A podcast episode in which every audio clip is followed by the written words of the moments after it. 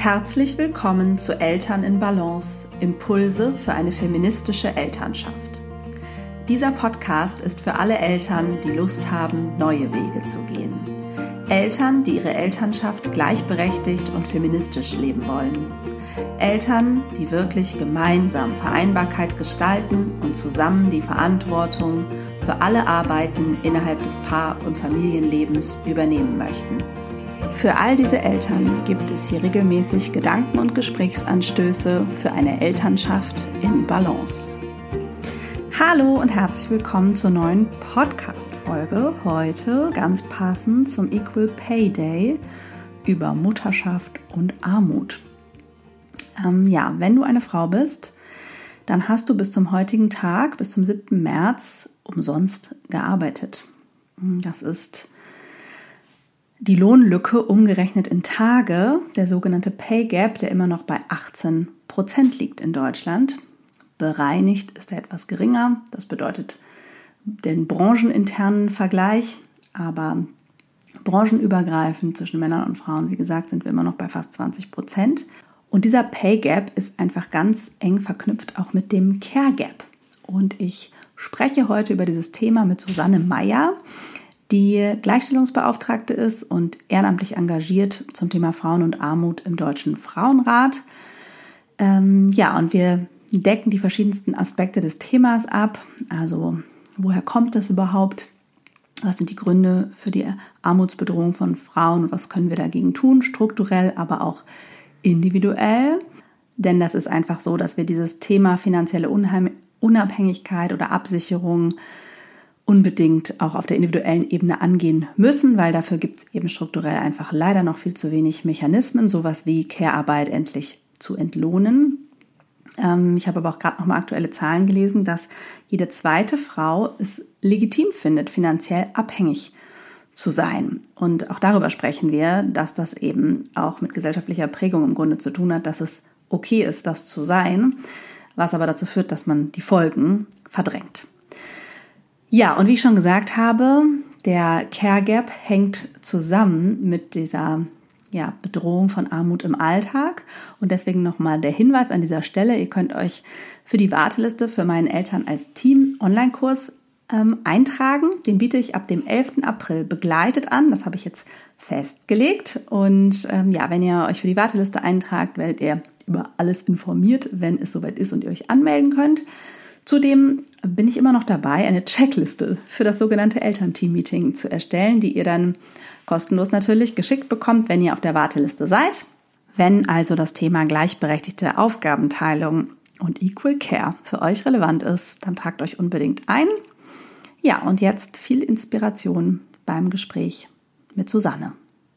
Ja, ich freue mich sehr, dass heute Susanne Meyer bei mir zu Gast im Podcast ist und wir über dieses wichtige Thema Mutterschaft und Armut oder Armutsbedrohung sprechen können. Willkommen, Susanne, schön, dass du da bist. Vielleicht hast du Lust, dich einmal selbst vorzustellen. Wer bist du? Was machst du? Na klar. Ja, ich bin Susanne Meyer. Ich bin Mutter eines Kindergartenkindes und verheiratet, wohne in der Nähe von Stuttgart und ich habe, naja, meine Betroffenheit zum Beruf gemacht. Ich bin nach dem Studium Referentin für Gleichstellung an der Hochschule geworden und habe relativ schnell auch angefangen, neben dieser Tätigkeit Vorträge rund um Gleichstellungsthemen zu halten, vor allem zur fairen Verteilung von Sorgearbeit, aber dann irgendwann auch zum Thema Frauenarmut. Und ich bin inzwischen auch ehrenamtlich in dem Thema relativ engagiert. Ich bin seit vergangenem Jahr im Vorstand des Deutschen Frauenrats und betreue dort noch bis nächstes Jahr das Thema Frauenarmut, das der Frauenrat sich als ähm, Schwerpunktthema für zwei Jahre bzw. drei Jahre gesetzt hat. Genau, und das ist einfach ein Thema, was leider mit Mutterschaft stark verknüpft ist, weswegen sich das eine kaum ohne das andere denken lässt. Ja. Ja, genau. Und deswegen, weil das auch so ein wichtiges Thema ja ist, ähm, wollen wir unbedingt mal darüber sprechen. Wir hatten gerade schon im Vorgespräch auch gesagt, dass Geld, Finanzen sind ja irgendwie auch so Themen, über die zunehmend auf jeden Fall gesprochen wird, was Medien betrifft und Podcasts und so weiter, aber auch der Austausch so untereinander im Freundeskreis und so, ne, das ist, oder auch eben in der Partnerschaft, das ist hat immer noch viele, sind immer noch viele Tabus. Ähm, dabei können wir da wahnsinnig viel sicherlich voneinander lernen beziehungsweise Wissen teilen. Das wollen wir heute eben auch unbedingt machen. Ähm, das heißt, deine, du bist zu dem Thema eigentlich über dein ehrenamtliches Engagement im Frauenrat gekommen, beziehungsweise ja deine Spezialisierung, dein Fachgebiet eigentlich an sich, deine Profession sozusagen. Gab es auch ein, eine persönliche Betroffenheit oder einfach eine Prägung, Erlebnis? Oder wo begegnet dir das Thema vor allen Dingen im Alltag? Ja, da gibt es natürlich, wie tatsächlich bei vielen Menschen, die sich mit dem Thema beschäftigen, eine persönliche Betroffenheit. Ich äh, bin in einer Familie aufgewachsen, die heute als kinderreiche Familie zählen würde. Also wir waren drei Kinder. Meine Eltern haben ähm, zur damaligen Zeit sehr unüblich ähm, Jobsharing gemacht. Die haben sich eine Vollzeitstelle geteilt, weil sie beide den gleichen Beruf äh, ausgeübt haben. Und das heißt aber natürlich auf einer Vollzeitstelle mit drei Kindern ähm, da, da war das Geld einfach knapp am Ende des Monats. Und das hat sich dann natürlich irgendwann auch geändert, aber es war klar, also dieses Gefühl von, ne, wenn drei Kinder Schulausflüge machen wollen und ähm, Karten für Monatskarten für die Öffis brauchen und ihre Hobbys machen möchten und irgendwie ein Instrument oder einen Sport machen, da muss man gucken, wo das Geld bleibt. Das ist klar, im ländlichen Raum, zwei Autos waren Pflicht, sonst kam man nirgendwo hin. Das heißt, ich bin natürlich mit dem Bewusstsein, dass Geld nicht im Überfluss vorhanden ist, schon aufgewachsen. Wobei es jetzt, also wir waren definitiv jetzt nicht in der Situation, dass es, ähm, ne, da, dass wir wirklich an Armut gelitten hätten. Aber es war einfach klar, wir haben begrenzte Möglichkeiten, obwohl wir ein akademischer Haushalt waren ähm, und so weiter. Und so richtig prägnant ist das Thema für mich dann geworden, als meine Eltern sich haben scheiden lassen, weil wir eben auch wissen, dass ähm, Scheidungen beziehungsweise der alleinerziehenden Status Frauen erstmal zumindest übergangsweise mehr oder minder sicher in die Armut katapultiert, wenn man nicht gerade Astrophysikerin ist. Und dann ist das natürlich bei mir zu Hause ein Thema geworden. Und als ich dann selbst Mutter wurde im Studium, mein Mann und ich haben beide noch studiert, ähm, was dazu geführt hat, dass wir viele, ähm, viele Sozialleistungen überhaupt nicht haben beziehen können. Es gibt in Deutschland tatsächlich einfach die Konstellation, dass man den Anspruch auf ganz viele Sozialleistungen nicht hat, wenn man stud den Studienstatus hat, weil dann immer darauf verwiesen wird, ja, ihr könnt auch BAföG beantragen, aber das BAföG war zu dem Zeitpunkt ja noch abhängig vom Gehalt der Eltern. Das heißt, wenn die Eltern so gut verdient haben, dass man keinen BAföG-Anspruch hatte, was egal, ob die einen Unterhalt gezahlt haben oder nicht, man hat eben kein BAföG bekommen und hätte eben die eigenen Eltern verklagen müssen. Das heißt, wir sind dann einfach auch im Studium Eltern geworden, in einer ohnehin schon finanziell, naja, nicht angespannten Situation, aber auch keine entspannte Situation. Und so richtig prägnant ist es dann eben geworden, als klar war, okay, wir werden nicht beide in Vollzeit den Berufseinstieg machen können, sondern es wird einer Vollzeit arbeiten und einer Teilzeit arbeiten und ähm, aufgrund unseres unterschiedlichen Ausbildungshintergrunds, dass er einfach eine Ausbildung hat, mit der man viel, viel besser verdient als ich, war dann klar, okay, er muss aus ökonomischen Gründen der Vollzeitpart sein und ich der Teilzeitpart und diesen Gender Pay Gap, ne, also die Gehaltsdifferenz zwischen, zwischen den Geschlechtern, in unserer Beziehung dann mal so auf dem Tisch zu sehen, ne, wie viele hunderte Euro er mehr verdient als ich. Mhm. Das war dann so der Moment, wo ich dachte, shit, also ich, hier darf man fluchen, habe ich beschlossen, ne, hier ja. läuft einiges falsch. Ja. Und so kam ich letztlich auch, ähm, so kam ich überhaupt erst zu dem Job, ne, dass ich eigentlich gedacht habe, es kann doch nicht sein, dass wir Kinder bekommen, die ja auch wichtig für unseren Staat, für unsere Gesellschaft sind. Und dass es für Frauen mehr oder minder die Direktverbindung in die finanzielle Abhängigkeit ist. Und zwar im Zweifel ein Leben lang. Ja. Ja, es gibt ja auch diese sogenannte, ist es Motherhood Lifetime Penalty? Es gibt so ganz viele verschiedene Begriffe sozusagen, ne? genau. ne? aber ist es sozusagen mehr auf, auf Lifetime Earnings Gap und es gibt na, nicht nur den Pay Gap, sondern es gibt ja auch noch den Pension Gap und es setzt sich ja sozusagen, diese Gaps setzen sich ja im Grunde fort und münden in der Strafe sozusagen der Altersarmut. Ja, genau. Was ja, also aus meiner Sicht denke ich immer, ähm, das ist, das sind strukturelle Gründe, die ja auf gesellschaftlichen Strukturen sozusagen aufgebaut wurden, die einfach nicht mehr Realität sind, ja, ne? Also das stammt ja sozusagen aus einem ganz anderen Abhängigkeitsbild. Also Frau ist sowieso einfach ja, ich wollte jetzt fast Gebärmaschine sagen, also sozusagen, Frau ist eigentlich gleich Mutter und ähm, Ehe ist sozusagen eh einfach die Zwangsform, in der man das zusammen nur regeln kann. Und Scheidung kommt nicht in Frage. Und ähm, es ist aber auch gleichzeitig so, dass ein Alleinverdiener äh, eine Familie ernähren kann überhaupt. Ne? Also aus solchen Zeiten ist das mhm. ja sozusagen äh, die Idee, was ja einfach nichts von dem entspricht sozusagen unseren Bedürfnissen und unserer Lebensrealität mehr. Und trotzdem ja Genau, ist das System nicht wirklich angepasst. Es gibt keine Absicherung oder es gibt sozusagen Care-Arbeit. Ne, das ist ja, hat ja auch, äh, liegt ja eigentlich entscheidend auch darin, ist nach wie vor unbezahlt, wird aber zum Großteil von den Müttern erledigt und so, ne, wir sind da in diesem, in einem Dilemma sozusagen, was, was die Strukturen vor allen Dingen ja mhm. betrifft. Ähm, bevor wir sozusagen vielleicht auf die Faktoren gucken, ne, was, die dazu führen, dass, dass diese große Lücke und dieser große Gap entsteht, können wir vielleicht erstmal gucken, wie ist denn sozusagen das, also wie, wie hoch ist die Strafe, was ist sozusagen das Ergebnis? Vielleicht magst du einmal sagen, ähm, ja, dazu was sagen, ne? Was ist sozusagen das, was am Ende des Lebens, also dieses Armutsrisiko äh, oder die Altersarmut, aber ja auch vorher, du hast schon die Alleinerziehenden angesprochen, es ist oder eben Familien mit mehr als vielleicht zwei Kindern, ähm, sind sozusagen eher gefährdet und so weiter. Das es setzt sich ja auf jeden Fall schon im Leben oder ist es schon im Leben spürbar. Aber der, die größte mm, oder das, das, das dicke Ende kommt ja im Grunde auch erst am Ende des Lebens in der Regel. Ne? Ähm, magst du dazu ein bisschen was sagen? Ja, das kann ich gerne machen. Genau, dann zäumen wir das Pferd mal so ein bisschen von hinten auf. Genau, das war die Idee. Ich dachte, wir fangen erstmal mit dem Ergebnis an, um zu sehen, wie was über welchen Schmerz wir sozusagen sprechen oder welchen Preis, der da gezahlt wird.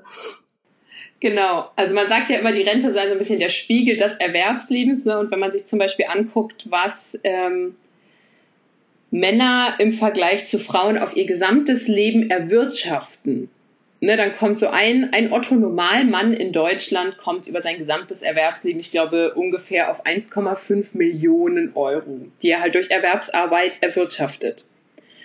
Und bei Frauen sind das, lass mich lügen, ja, sind es 700.000 Euro oder sowas. Also es ist wirklich viel, viel weniger.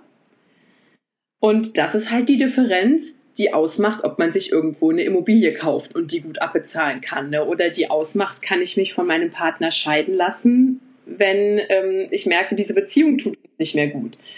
Und genau dieser, dieser Motherhood Penalty, den du vorhin schon angesprochen hast, ähm, der Einkommensverlust, den Mütter langfristig, also wir reden nicht von irgendwie in der Elternzeit oder so, sondern auf, ein, auf ihr ganzes restliches Leben lang ähm, haben, der liegt bei 61 Prozent. Ne? Also der Einkommensverlust nach der ersten Geburt pendelt sich bei 61 äh, Prozent Verlust im Vergleich zu dem, was man vor der Geburt verdient hat, ein.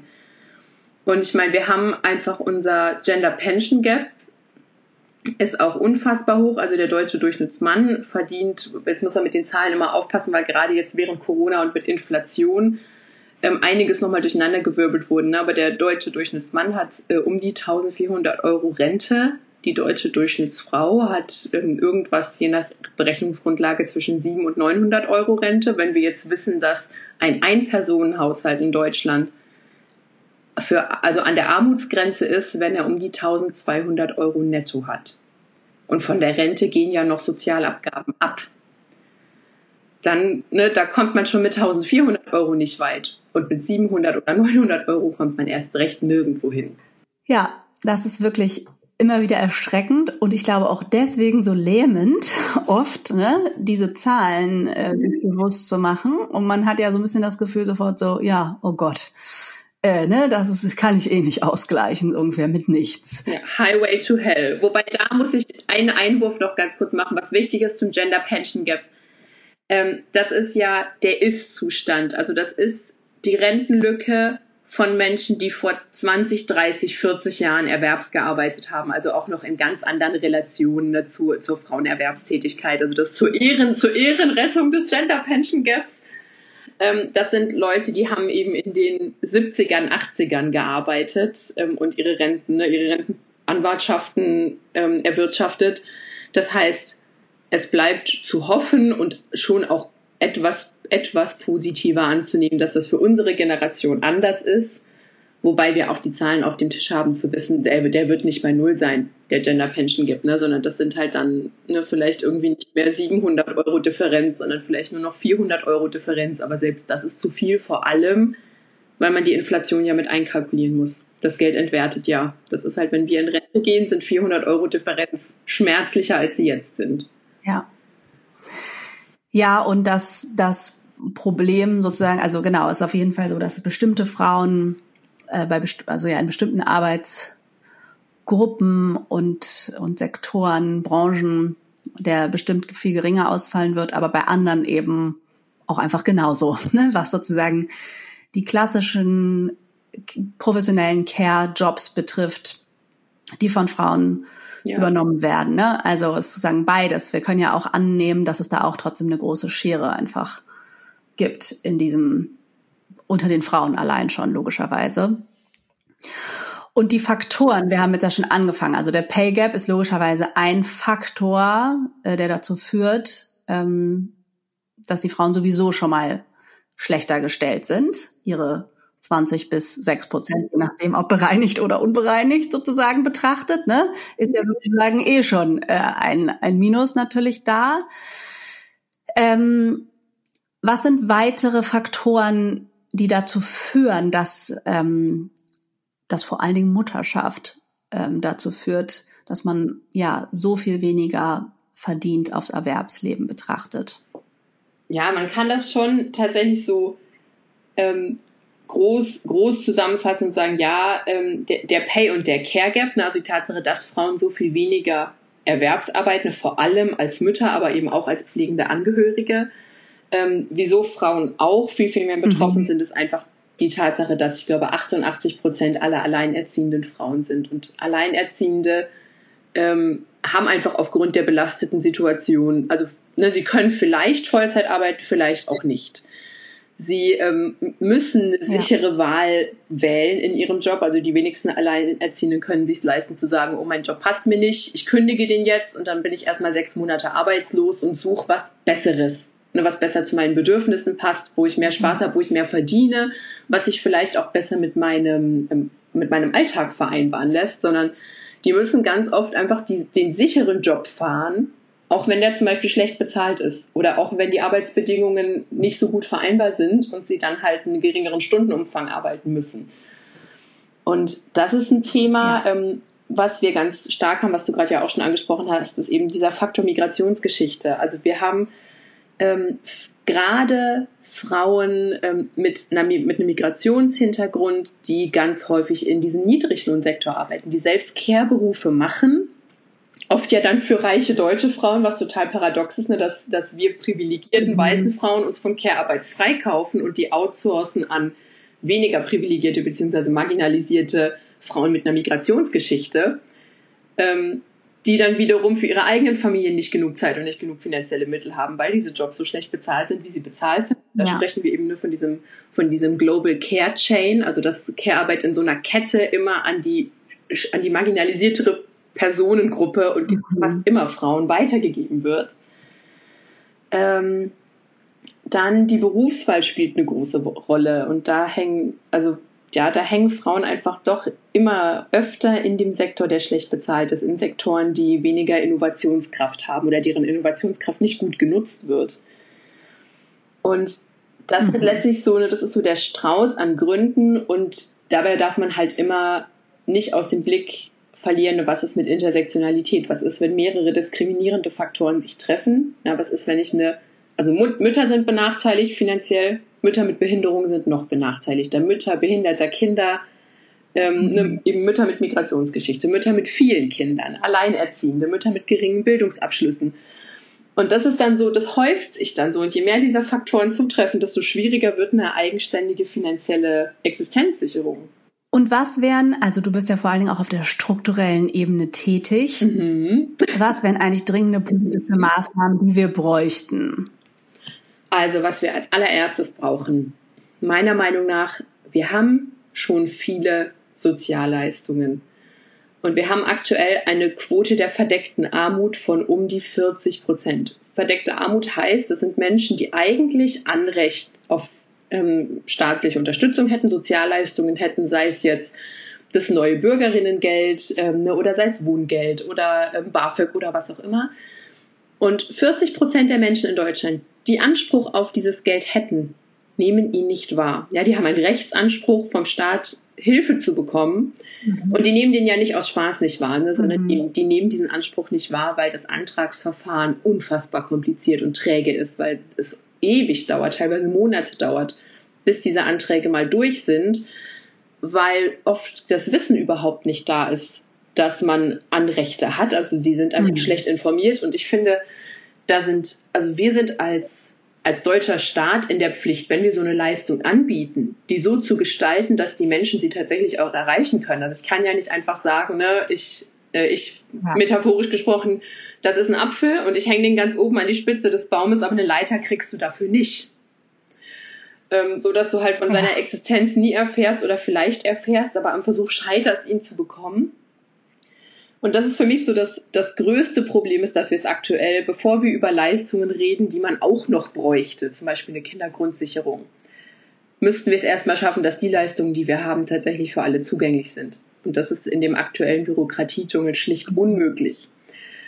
Das heißt, wir brauchen gut zugängliche Leistungen ja. und wir brauchen Informationen über die bestehenden Leistungen. Und was wir dann tatsächlich brauchen, ist aktuell passiert ganz viel akut Hilfe in Anführungsstrichen, aber aktuell ne, habe ich jemanden in Armut und im besten Fall kriegt diese Person eine finanzielle Stütze. Ähm, und wir müssen uns aber einfach auch mal fragen, wieso sind diese Leute eigentlich in der Situation, in der sie sind? Und wir müssen Ursachen bekämpfen, anstatt dann so ein bisschen Pflaster drauf zu kleben, wenn dann jemand in der Situation ist. Ja, also wir haben Frauenarmut, weil Mütter Erwerbsarbeit schwer mit Familienaufgaben vereinbaren können. Wir haben Frauenarmut wegen Rollenklischees. Wir haben Frauenarmut ähm, aufgrund von Geschlechterstereotypen, aufgrund des, eines patriarchalen Gesellschaftssystems. Und das sind die Probleme, die wir bekämpfen müssen auf mhm. politischer Ebene. Und das fehlt mir doch manchmal sehr ja. im politischen Diskurs. Ja, das kann ich sehr gut nachvollziehen. Genau, man hat nicht das Gefühl, dass die Probleme sozusagen an der Wurzel ähm, betrachtet werden. Und das, was ich eingangs meinte, ne? dass wir sozusagen immer mit so einem System rumdoktern, was einfach nicht mehr der Realität ja. entspricht oder sozusagen einfach veraltet ist, einer alten Realität entspricht. Und mit diesem System oder diesen Maßnahmen werden wir natürlich nie die Probleme des Hier und Jetzt lösen können. Ähm, und das bedeutet ja immer wieder, dass man dann individuell gefordert ist, ähm, sich eben zu informieren. Und ich habe schon gesagt, das alles, also es ist auch nicht so einfach oder zumindest erfordert es einfach auch einige Ressourcen, die man auch nicht immer hat, besonders nicht als Eltern, vor allen Dingen nicht in den ersten Jahren und so weiter. Ne? Es ist irgendwie so, das Letzte, was einen so richtig brennend interessiert, mega müde, sich irgendwie tausend Informationen zusammen zu googeln, mhm. was man denn jetzt äh, tun kann oder überhaupt sich ne, Informationen zu beschaffen. Das ist ja nicht so, das ist ein bisschen, ist jetzt was anderes, aber wie du meinst, es wird einem ja auch nicht, man erfährt da auch keine Unterstützung oder kriegt das nicht automatisch, ja, Hilfe dazu, ja. sich darum zu kümmern. Ne? Man wird auf dieses Problem vielleicht auch nie hingewiesen, sondern je nachdem, wie informiert man eben ist, ne, stößt man vielleicht irgendwie darauf oder beschäftigt sich eben selbst damit, wenn man ein Bewusstsein dazu entwickelt hat, wie kann ich mich denn eigentlich dann konkret absichern, wenn ich weiß, aha, es ist ein Thema und ich muss irgendwie erstmal also das, das sind ja auch viele Entscheidungen, die Eltern überhaupt eben treffen, die dann dazu führen, also ne, die Verteilung der Sorgearbeit zum Beispiel, in welchem Verhältnis man die so festlegt, das hat dann irgendwie eine Konsequenz für Rente, aber auch ein Einkommen, auch wie sich ein Einkommen überhaupt entwickeln kann.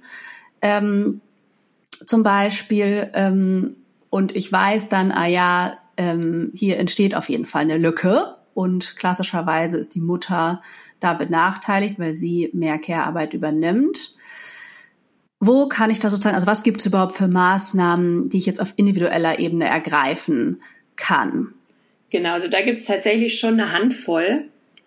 Und ähm, ich glaube auch, dass es da wichtig ist, dass, dass wir einfach realistisch sein müssen. Also ich bin die allererste, die sagt, wir brauchen strukturelle Lösungen. Ähm, aber es ist eben doch einfach so, dass wir nicht darauf warten sollten, dass die Politik uns uns besser absichert. Und wer die Möglichkeiten hat, ja. und die hat nun mal längst nicht, nicht jeder Mensch, nicht jede Mutter, ähm, wenn man die Möglichkeiten hat, dann sollte man sich auf jeden Fall Gedanken über private Altersvorsorge machen, weil unsere Rente nicht darauf ausgelegt ist, dass wir später von ihr leben können. Muss man tatsächlich einfach mal ganz ehrlich sagen, der politische Plan für diese Rente ist nicht, dass sie uns alleine absichert im Alter, sondern die, und unsere Rente ist darauf ausgelegt, dass wir Zusatzvorkehrungen treffen. Und diese Zusatzvorkehrungen, das heißt natürlich, ich muss irgendwie Geld fürs Alter ran schaffen. Das kann ich machen, indem ich zum Beispiel eine Riester-Rente abschließe. Das kann ich machen, indem ich eine private Rentenversicherung ähm, abschließe. Das kann ich machen, indem ich an der Börse investiere. Und das sind jetzt alles Sachen, wenn man sich mit denen nicht näher auseinandergesetzt hat, dann denkt man sich, oh mein Gott, was zur Hölle. Und es ist aber super wichtig, aus dem Modus rauszukommen und einfach erstmal anzufangen. Und selbst wenn das, ne, selbst wenn das irgendwie nur 10 oder 20 oder 50 Euro Beträge sind, und ich weiß, dass das für die Gehälter vieler Mütter schon große Summen sind, also 50 Euro im Monat zurücklegen zu können, das ist ähm, keine Selbstverständlichkeit. Aber das sind eben erstmal die Beträge, mit denen man anfangen muss und dann heißt es ähm, dranbleiben. Und ganz wichtig hierbei finde ich, sich darüber klar zu werden und auch offen mit dem Partner, so denn man es kann, ohne sich in Gefahr zu bringen, offen mit dem Partner darüber zu sprechen, dass man einen Verdienstausfall hat, dadurch, dass man die eigenen Kinder betreut, dass man nur in Teilzeit geht, dass man vielleicht nicht ähm, die Beförderung oder die, das Wegbewerben auf eine bessere Stelle machen konnte, als die Kinder noch klein waren. Und ich finde ganz ehrlich, wir brauchen als Mütter die Anspruchshaltung zu sagen, okay, ich habe hier einen Verdienstausfall, weil ich unsere Kinder betreue. Und dieser Verdienstausfall, der muss entschädigt werden. Und der Staat wird das erstmal nicht tun, auch wenn ich finde, er sollte es tun. Und dann muss man als Paar eine Lösung ja. finden. Und das kann zum Beispiel sein, dass man sagt, naja, man schließt eine private Rentenversicherung ab oder man, ähm, ne, man, man kümmert sich um ein Riester-Rentenmodell und während man selbst in Elternzeit ist, zahlt der Partner die monatlichen Beiträge dafür. Das ist zum Beispiel eine Möglichkeit. Ne? Oder man ja. kann das auch im Rahmen eines Ehevertrags und auch ganz wichtig für die, die nicht verheiratet sind, sogar noch viel wichtiger. Ähm, auch im Rahmen eines Partnerschaftsvertrags. Man muss für sowas nicht verheiratet sein. Und das ist besonders wichtig und das passt jetzt perfekt zu dem, was du vorhin meintest. Dieses Konzept der Ehe, ne, das aus einer Zeitschaft in, äh, ähm, stammt, in der die Ehe ja dazu gedacht war, ähm, ne, auch so ein Vorsorgeinstrument zu sein und zu wissen, gut, Frauen, die unter der Haube sind, die sind dann versorgt und Kinder, die in eine Ehe geboren werden, die sind dann versorgt. Das ist ja der ja. Grund, wieso Männer automatisch die Väter von Kindern sind, sobald sie in einer Ehe geboren werden, egal ob sie die Kinder gezeugt haben oder nicht. Das stammt aus dieser Zeit. Und ja. diese Sicherheit, die haben aber ähm, Paare mit Kindern, die nicht verheiratet sind, nicht.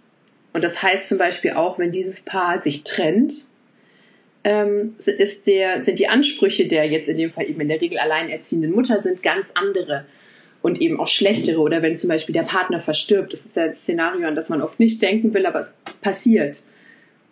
Mhm. Und wenn ich jetzt nicht verheiratet bin und mein Partner verstirbt, dann hat unser Kind zwar Erbansprüche, weil das direkt blutsverwandt ist, aber ich habe zum Beispiel keine, weil ich bin ja mit dem Typ nicht verheiratet gewesen. Und genau solche mhm. Modalitäten kann man in Partnerschafts Verträgen, genauso wie in Eheverträgen eben auch einfach regeln. Und da ist es einfach wichtig, ich kann jetzt da gar nicht pauschal sagen, da regelt das und das und dann wird alles gut, ähm, weil die Situationen so unterschiedlich sind, auch die finanziellen Gegebenheiten bei Paaren so unterschiedlich sind. Es ist einfach wichtig, sich zusammenzusetzen, solange man sich noch versteht, nicht erst im Scheidungsfall oder im Trennungsfall. Und sich mal Gedanken darüber zu machen, was empfinden wir eigentlich als fair und wer hat welche finanziellen Mittel und was ja. kommt da auf uns zu und wie können wir diese Unwägbarkeiten einigermaßen fair auf die beiden Schulternpaare verteilen. Absolut. Also auf jeden Fall ähm, glaube ich, dass dieses darüber im Gespräch bleiben. Man findet vielleicht auch gar nicht eine Lösung von Anfang an, ähm, ne, die irgendwie für immer gilt, weil man ja. vielleicht auch noch nicht weiß, wie sich das Familienleben überhaupt entwickelt oder die Aufteilung eben von Erwerbs- und Care-Arbeit, wie sich Gehälter entwickeln und so weiter. Ähm, ich weiß auch, dass wir, wir hatten Phasen, da konnten wir eben nicht für uns beide privat vorsorgen. Und dann haben wir eben entschieden, wir sorgen nur für mich mhm. vor, weil ich längere Elternzeiten genommen habe, zum Beispiel, oder weil ich eben sowieso ein, äh, zu dem Zeitpunkt weniger verdient habe. Ähm, ne? Also solche Entscheidungen dann ja auch situativ vielleicht eben zu treffen. Und dann ändert sich's hoffentlich auch wieder. so. Ja, genau. Da braucht man einfach auch eine gute Portion Ehrlichkeit ne? und auch so unangenehm es ist. Ich kann mich noch erinnern, dass wir, als mein Mann dann in den Job eingestiegen ist, jetzt weiß nicht, vor fünf Jahren oder wann das war, vier Jahre, noch gar nicht so lang her, ähm, dass wir dann zum Beispiel das Gespräch über eine Risikolebensversicherung geführt haben. Ne? Was ist, wenn jemand stirbt? Und wir mussten halt zu der schmerzlichen Erkenntnis kommen, das war genau das, zwei können wir uns nicht leisten. Wir müssen den Fall absichern, wenn er verstirbt. Weil ich nicht, weil ich seinen Tod finanziell nicht kompensieren kann. Aber so fies es klingt, er meinen schon. Ja. Und das sind halt genau die, ne, diese Realitäten, wo man sagen muss, also das bisschen an Gehalt, was ich momentan mhm. erwirtschafte, mhm. ähm, in Relation zu dem, ne, zu dem vielen, was er momentan erwirtschaftet, das kann er stemmen, wenn das wegfällt. Aber ich kann es nicht stemmen, wenn seins wegfällt.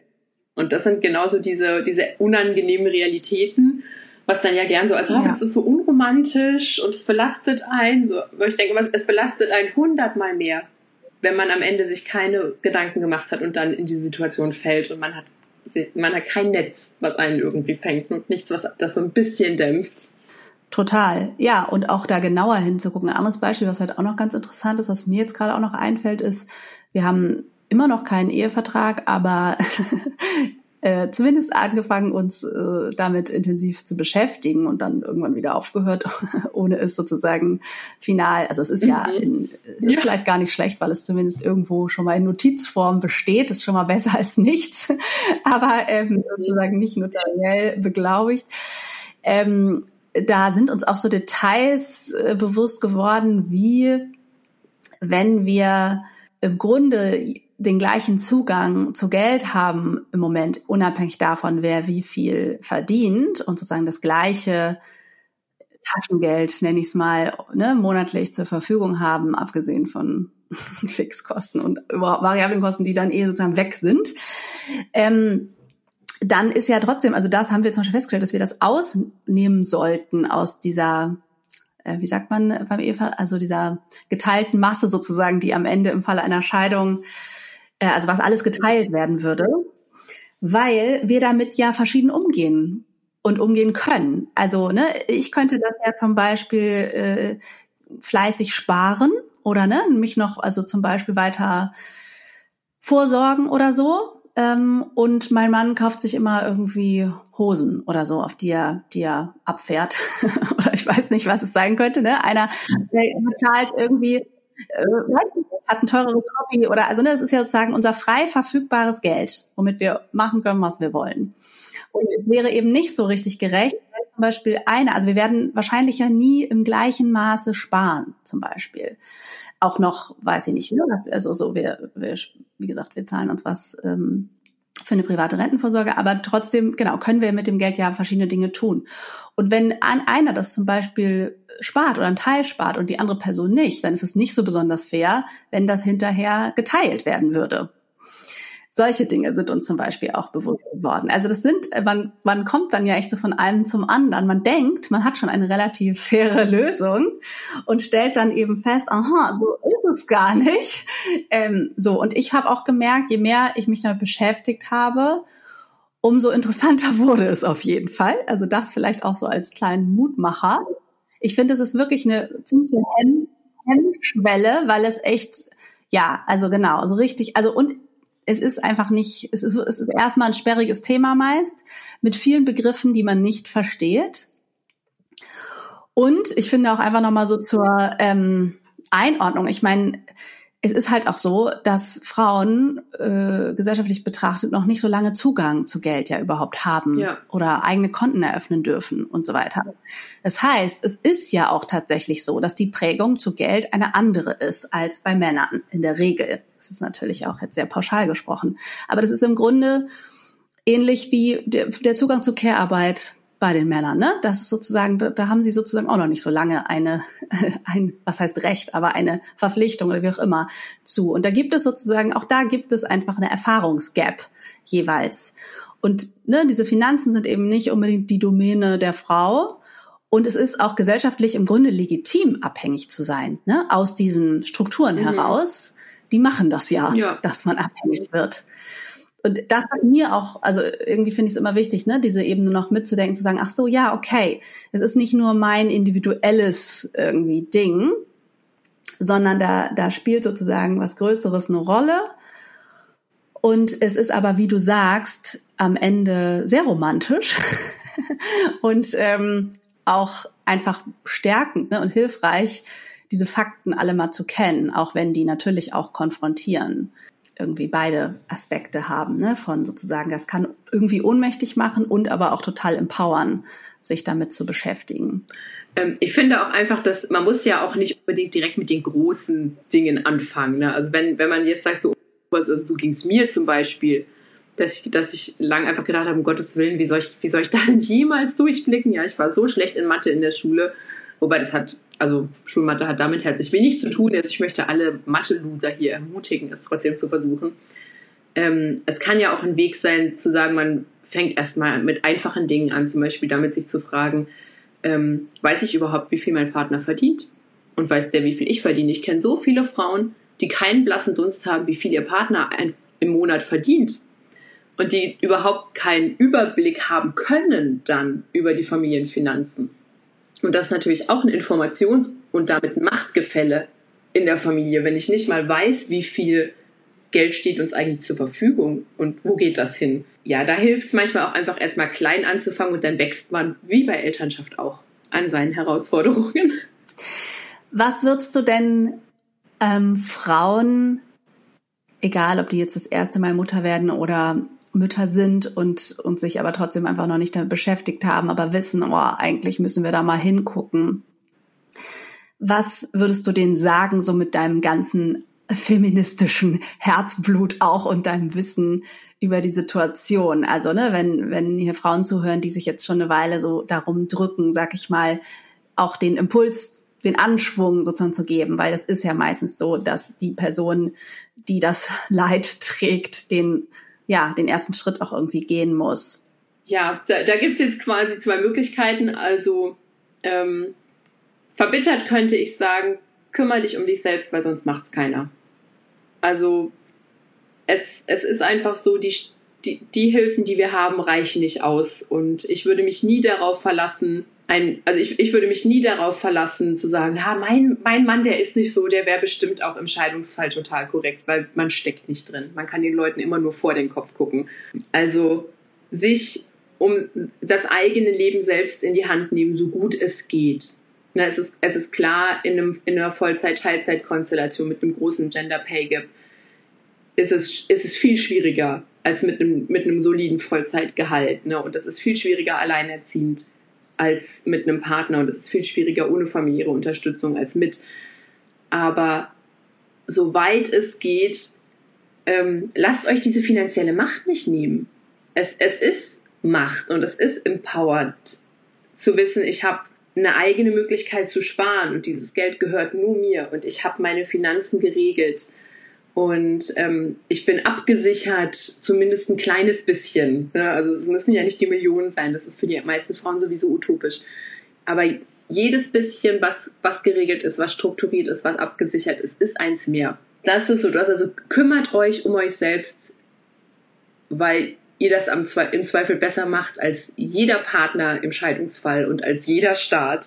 Und erstmal anfangen. Ich glaube, das ist so das Wichtigste. Das wirkt, dieses, dieser Themenkomplex wirkt riesengroß, aber das Wichtigste ist es, dass man anfängt, auch wenn es klein ist. Absolut. Und vielleicht auch anfangen, habe ich gerade gedacht, darüber zu sprechen mit anderen Frauen und Müttern, die man kennt. Entweder kann man sich dann ja. zum Beispiel nämlich gemeinsam anfangen zu informieren. Man kann das natürlich auch mit dem Partner machen, aber wie gesagt, ne, vielleicht ähm, wie nach Situation, ob man das möchte oder wie auch immer, ähm, kann es eben auch vielleicht schön sein, wenn man irgendwie ja erstmal vielleicht auch einen, einen Wissensvorsprung sich sozusagen oder überhaupt Wissen aneignet gemeinsam oder von dem Wissen anderer profitiert. Also das habe ich auf jeden Fall, indem ich ja von Freundinnen mir hab was beibringen lassen, auch an manchen Stellen.